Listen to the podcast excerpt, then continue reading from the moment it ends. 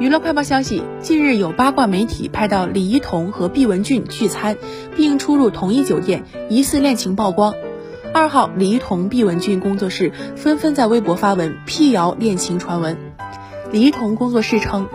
本是好友聚会，两位艺人私下是很好的朋友，拒绝一切跟拍行为，无意占用公共资源，希望大家多多关注作品。